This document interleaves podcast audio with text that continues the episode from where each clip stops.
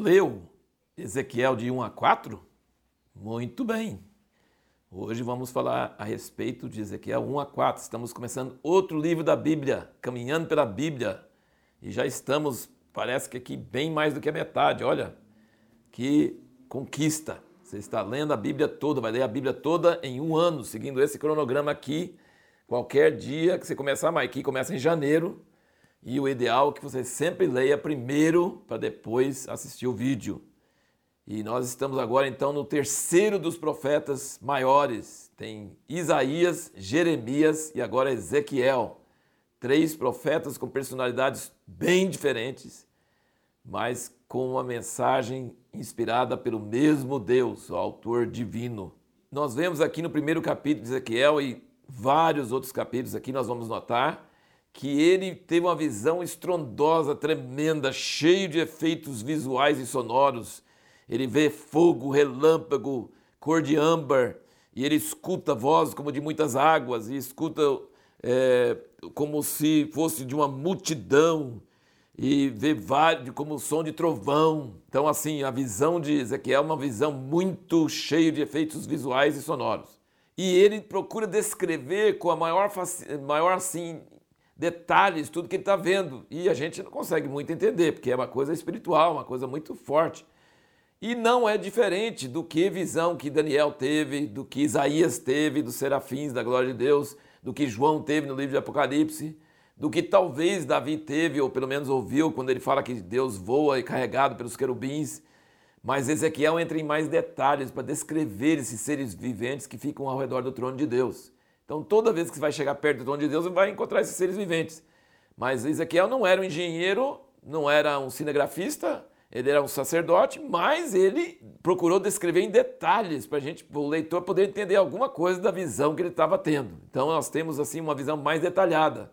Você percebe que até eu acho que Moisés deve ter tido uma visão porque fez a arca com aqueles querubins, que a arca representa o trono de Deus e aqueles querubins de ouro é, mostrando que Deus está sempre rodeado de querubins e aqui Deus é carregado pelos querubins, eles são o seu meio de transporte. Essa visão então da glória de Deus não dá para a gente entender muita coisa, mas dá para a gente dar uma, aquela, ser aquela sensação da glória de Deus. E você percebe que toda vez na Bíblia, quando alguém chega perto do trono de Deus ou tem uma visão de Deus, é, não vê muito Deus. Eles sempre descrevem abaixo de Deus, ao lado de Deus, as criaturas em torno dele porque o homem nenhum pode ver a face de Deus e continuar vivendo. Então, é, eles têm visões de Deus, mas têm mais visões do que tem ao redor dele, em torno dele. Ele mesmo, uma luz inacessível.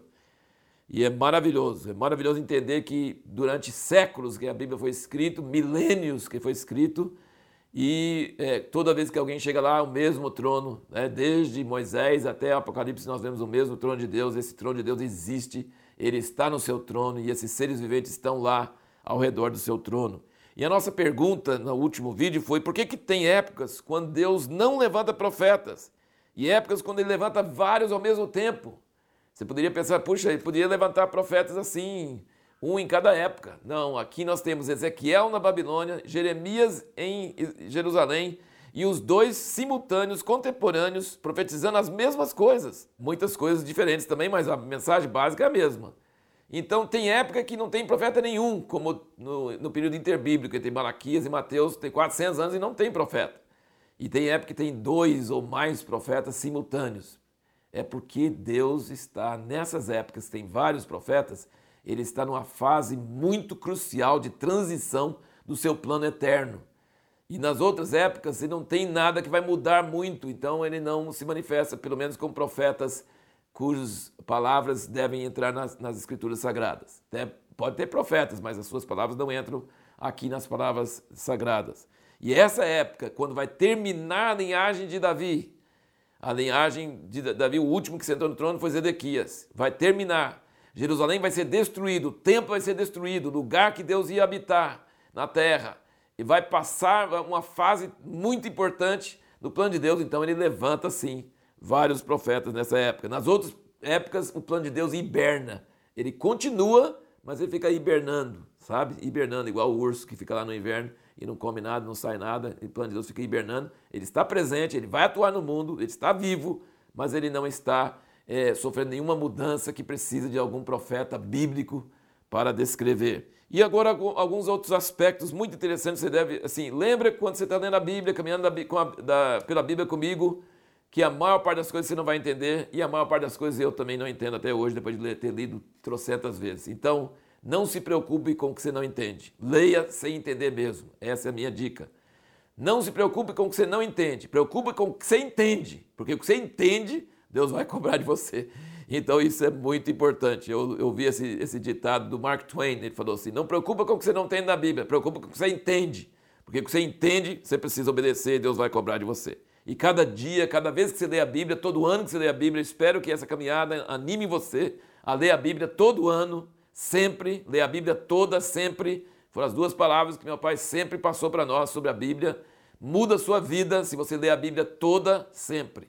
Muito importante. Cada vez você vai entender mais coisas, você vai entender outras coisas. Muito importante. Então vamos ver algumas das coisas aqui.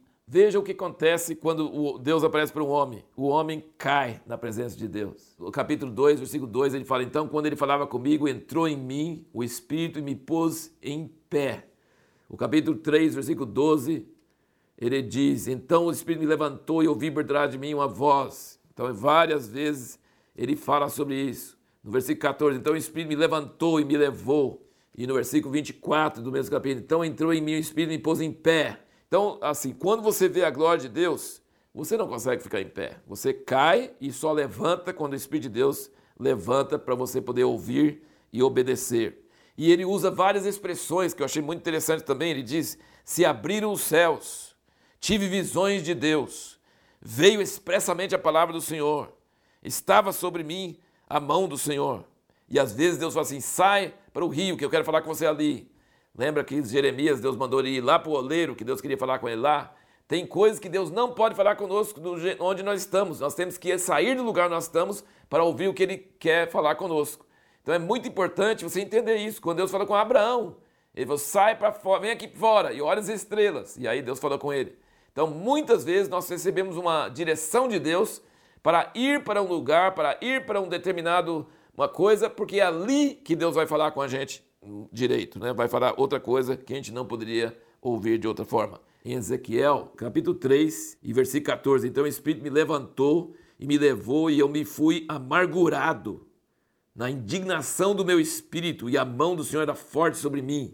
E vim ter com os do cativeiro até Terabib, que moravam junto ao rio Quebar, e eu morava onde eles moravam. E por sete dias sentei-me ali pasmado no meio deles. Estou querendo mostrar que você cai de rosto diante de Deus, o Espírito entra, você levanta, mas depois o efeito, com Daniel você vai ver isso. E eu tenho visto assim testemunho de irmãos recentes também que tiveram encontro com Jesus de uma forma forte. Eles ficam assim meio abobados, assim meio atônito, né? Saulo, apóstolo Paulo ficou três dias sem comer. Então assim, o efeito da presença de Deus em nosso corpo físico é muito forte.